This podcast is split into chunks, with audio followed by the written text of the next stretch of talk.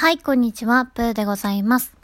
今回は、給食中におすすめしない過ごし方、行動についてお話ししていこうと思います。えー、3つあるんですけども、私の失敗談ですね。ぜひ聞いていただけたらと思うんですが、まず1つ目は、会社の人に会うこと。2つ目は、ネットサーフィンをすること。三つ目は、仕事復帰に、まあ焦ったりとか、まあそればかり考えてしまうこと。この三つを、えー、話していこうと思います。えー、まずは会社の人に会うことですね。これはやめておいた方がいいですね。私はですね、あの、すごくよくしていただいた先輩とかね、同期がいまして、まあ心配だし、一度ご飯でも行くって、すごい優しくね、誘っていただいたことが何度かあるんですよ。で、本当にその気持ちが嬉しかったですし、まあ、結構精神的にきついし、外に出ることすらきつい状態だったんですけど、割と、えー、誘いいただいた時は行ってたんですね。で、まあ、行くのもそもそもしんどいので、そういう約束するとか予定が入ることが、そもそも、うーん、ちょっとね、症状悪化につながったりとか、もう本当に動けない日が続いたりとかもしたので、あんまりね、人と約束することとかはね、そもそもおすすめしないですね。で、かつ、やっぱり会社の方と会うと、どうしても仕事の話になったりとか、まあ、あんまりうつ病の、なんていうんやろ、症状とかね。まあ、理解難しいじゃないですか。やっぱり当事者になってみないとわからないことってあると思うので、どう仕事復帰とか、戻ってきたら、みたいな話が、まあ出た時に、うーん、結構ね、その日の夜眠れないぐらい悩んでしまったりとかすることがよくありました。やっぱり復帰に焦るみたいな気持ちもすごく、そういう会に出ると毎回、もうどうしようっていう気持ちがすごく募っていましたね。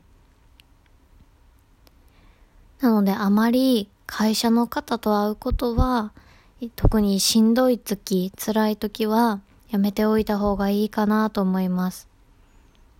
もちろんそういうお声は大変ありがたいことなので、うん、きちんと丁重にね、こうこうこういう状態なので難しいんですって話したら、きっと理解してくださると思いますし、当時のことをね、先輩に聞くと、やっぱりすごく顔色が悪かったと、えー、おっしゃってたりもしましたので、本当にね、最初の頃は無理せず、孤独で寂しいとは思うんですけど、あまり外出するとか、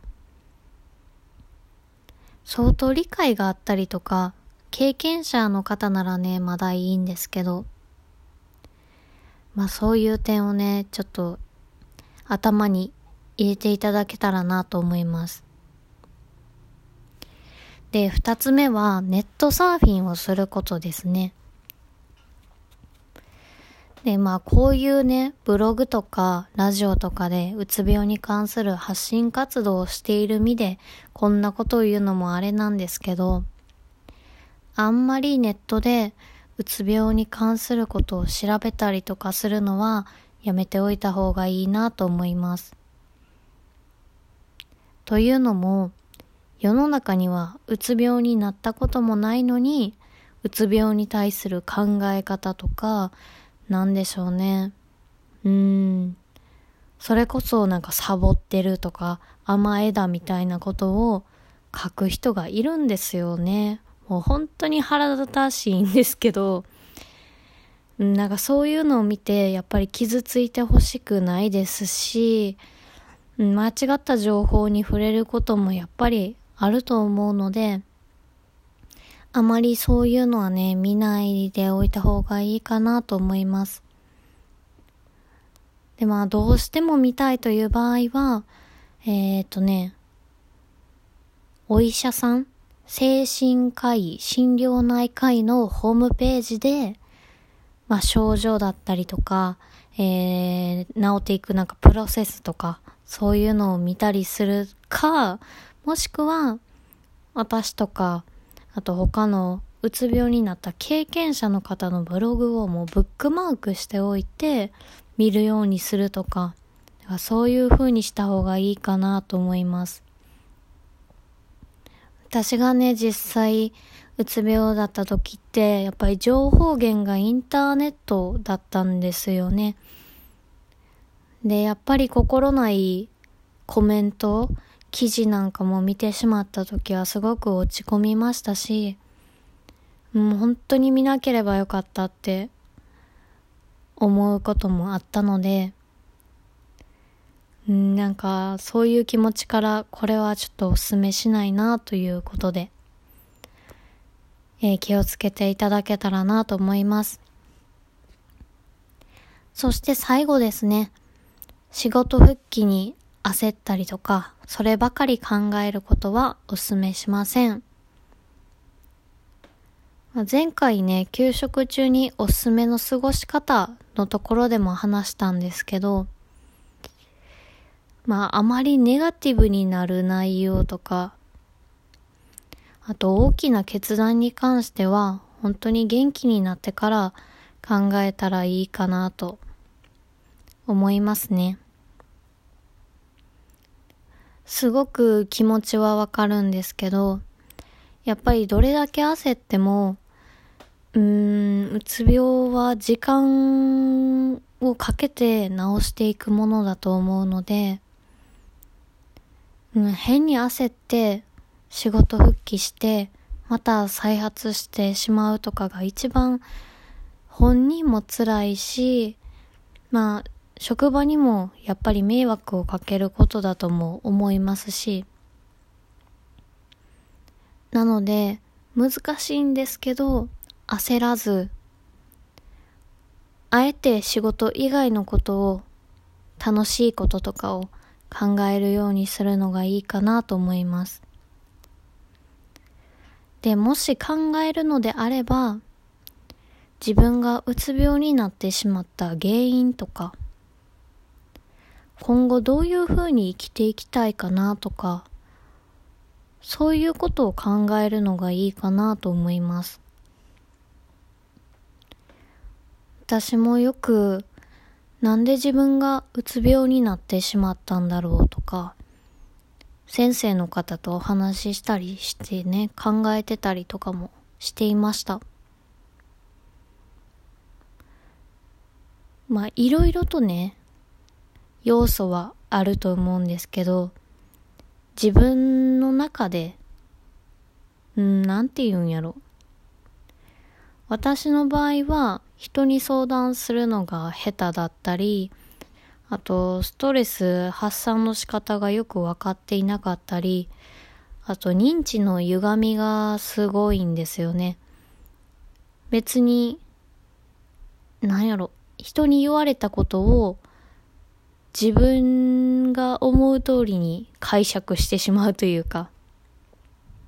もしかしたら何々さんこう言ったけど、こういう風に考えているんじゃないだろうかと。事実でないところまで妄想して、えー、勝手にね、傷ついたり、しんどくなってしまうみたいなところもあったりしたので、そういう原因とかをね、振り返るのはいいと思うんですよね。それを直していくことが結果的に人生をよりよく生きやすくするために必要だったりしますしね。で、まあ今後どういう風に生きていきたいかに関しては、うん、なんやろうな。仕事とか、まあそういうことだけじゃなくて、自分が居心地のいい環境とか、うーん、どういう人と付き合ってるのが楽しいかとか、どういうスタイルだったら、うん、より楽しめて生きていけそうかとか、